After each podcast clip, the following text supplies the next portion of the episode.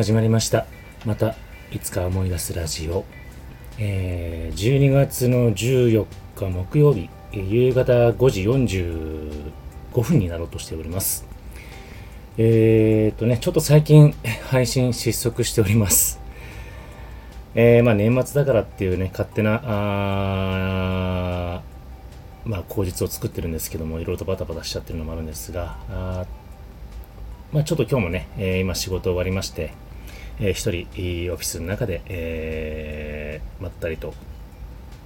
えー、帰る前にですね、ちょっと配信をしようかな、配信というか収録しようかなと思いまして、えー、今に至っております。えっ、ー、と、前回ですね、えっ、ー、と、先週、あの、ハワイにですね、あの、自分の誕生日の翌日からですね、4泊6日で行かせてもらって、えー、ちょっと休みちょこちょこの、あの、な、長期にちょっとね、取れたんでね、あの、えー、無駄にちょっとあの、もう、年末年始みたいな休暇になってたんですけども、えー、まあ10日にちょっと復帰しまして、仕事ね、復帰しまして、えー、まあ今日金曜日という、木曜日かな？っていうことになるんですけども、えー、10月、あ、12月の10日に収録1回したんですけども、その実は前日にですね、えー、10月の9日に、えー、まあ私がすごく、えー、尊敬してます、えー、爆竹ロックバンド、爆竹の、えー、ボーカリスト、桜井敦さんがですね、まあ、あのー、10月の19日に、えー、亡くられ亡くなられまして、えー、爆竹サイドから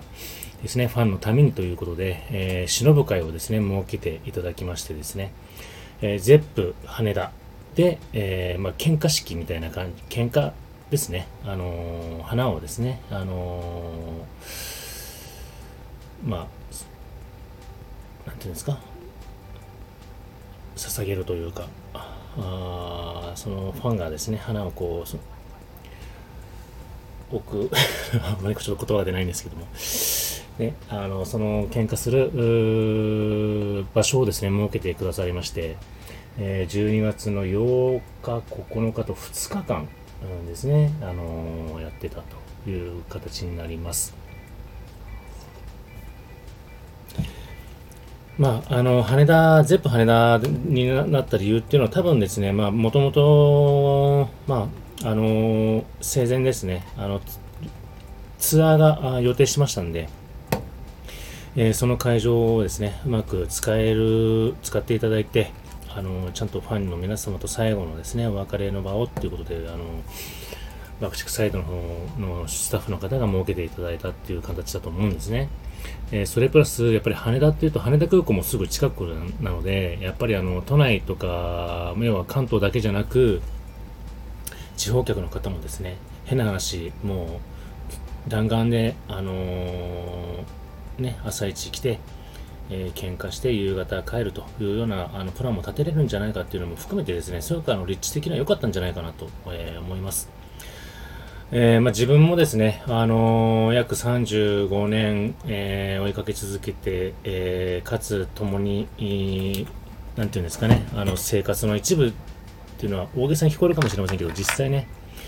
やっぱり、あのいろんな自分の山あり谷ありの人生の中で、やっぱり節目節目に、え、どこか耳にしている。で、やっぱり聞いている。あの苦しい時代もやっぱり聞いてきたあのもあってですね、やっぱり、あの自分の人生のバイブルでもあったあ部分が大半を秘めてまして、えー、こういった最後のね、まあ、お別れをするというか、まあ、本当にこう、ありがとうと、お礼をね、改めてこう、えー、伝える場になったんじゃないかなと思いまして、えー、すごく、なんていうのかな、あんまりこう構えずに、えー、行ってきました。で、まあ、あの何万人っていう人がね、あの、いるんで、えー、時間制でね、あの、事前に時間制でちゃんと予約をして、えー、行く形なんですけども、あのー、現地に着いたらですね、まあ、本当にあの、どちらかというと、あの、思った以上にスムーズに行ってたんじゃないでしょうかね。えー、まあ、そのゼップ羽田の前にこういろいろとね整理されてて、えー、時間帯によってアナウンスがあってせ、あの何番から何番の方どうぞみたいな感じだと思ったんで思うんですけども、まあ、自分の、えー、整理番号の、まあ、時間帯ですね、時間帯に行きまして、えー、全、ゼプセ、え、羽田の中に入っていきましたらね、あの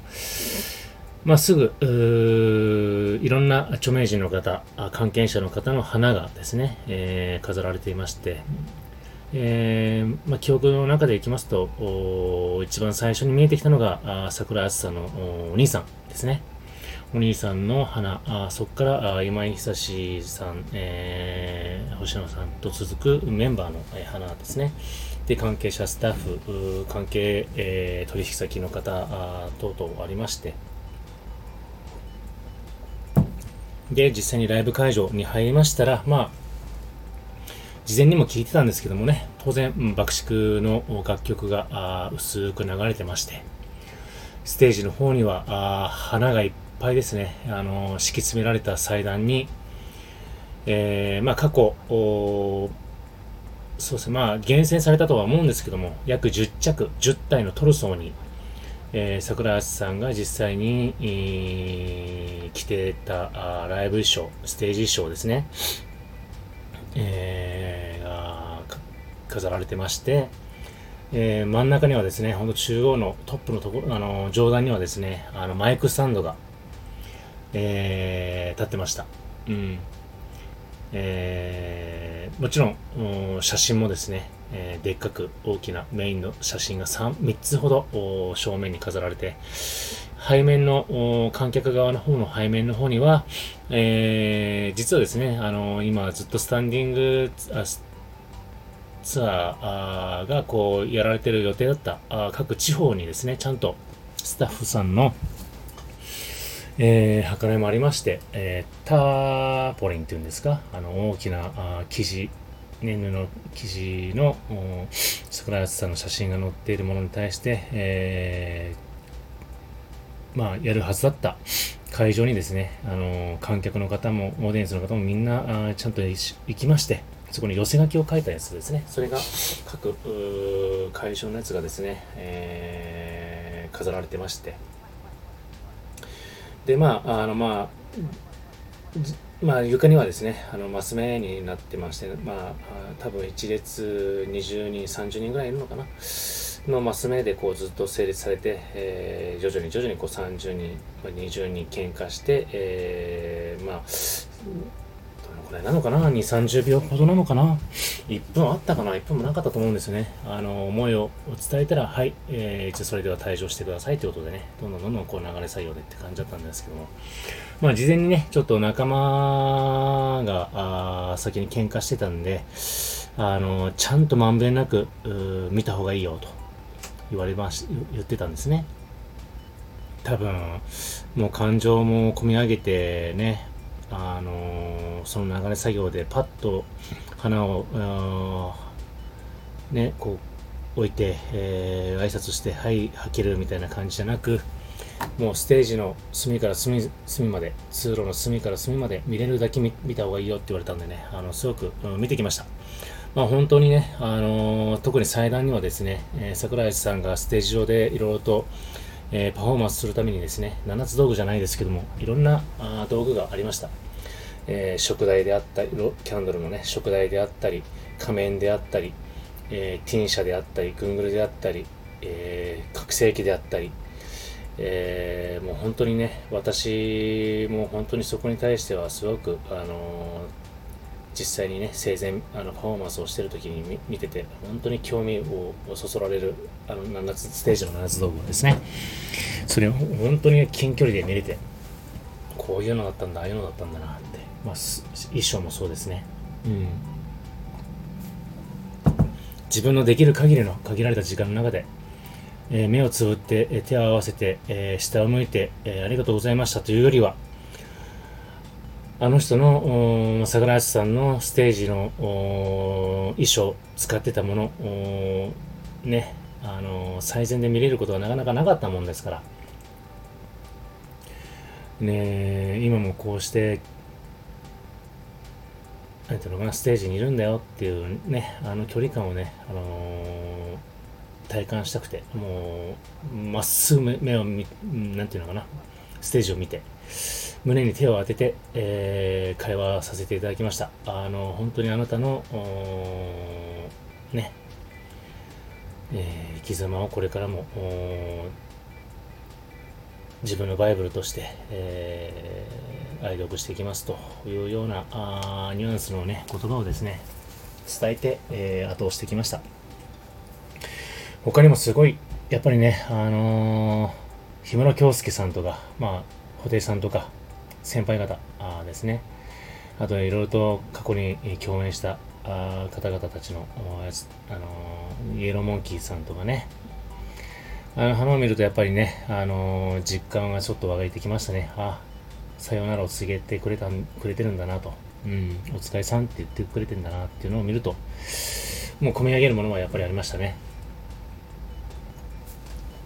ただちょっとね、泣けばいいってもんじゃなく、うーん、泣かずにある程度入れたのは、あのー、その別れを、なんていうのかな、もう本当にいないんだなっていうのを受け入れたっていうわけじゃなくて、あの、変な話、変わらないんだなって。うん。あの、まだ存在してるからこそずっと見続けるんだっていうことをに近いんですね。だから悲しいことは何もないっていう感じなんですね。うん。引き続き、この世界、桜井さんの世界、えそして爆竹を見届ける、見続けるわけだから、何にも悲しいことはないって、えー、やっぱり思っております。うん。なので、本当にね、実はね、あの、残った4人のメンバーがですね、あの、さあ始めようっていうね、フレーズから始まる爆竹現象2023っていう実は10今月の29日にですね、毎年恒例12月29日にやってる日本武道館のライブをやるんですよ。あのメンバー4人で。だからどんなね、シチュエーションになるかが本当わかんないです。サポートのボーカルさんが来るのか、もしくはホログラムであったりとか、もともとの音声を利用して、桜井さんの音源、音声を利用してやるのかわかんないです。どんな形になるかわかりませんけども、見届けようと思います。本当に。あのー、こんなことありえないなと思って、本当に。まあ、個人的にも、あとメンバーのある、えー、一部のメンバーもそうなんですけども、日本のローリング・ストーンズになると思ってたんで、うん。だけど、まだなる可能性はあります。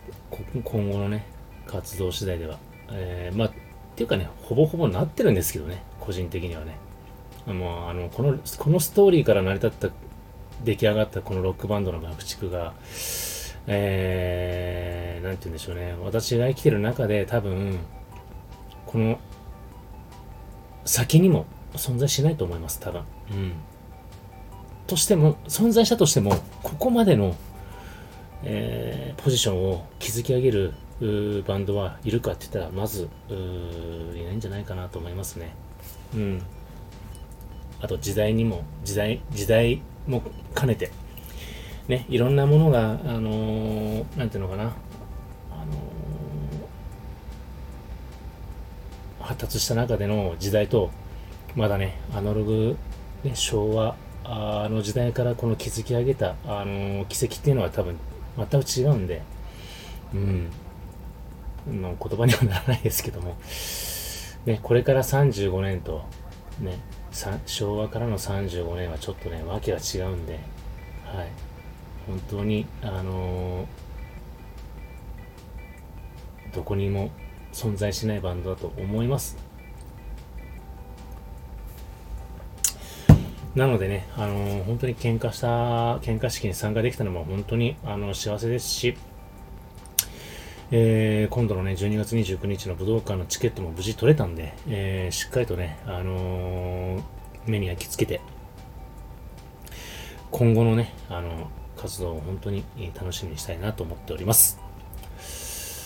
えー、ということでね、あの、12月に入って、あの、まだね、実はね、えー、10日、10日、11日と、で、実はちょっと仕事の休みも含めて、今日14日なんで、まだね、12月に入って3日しか働いてないんです。やばいですね。本当に。ね、あの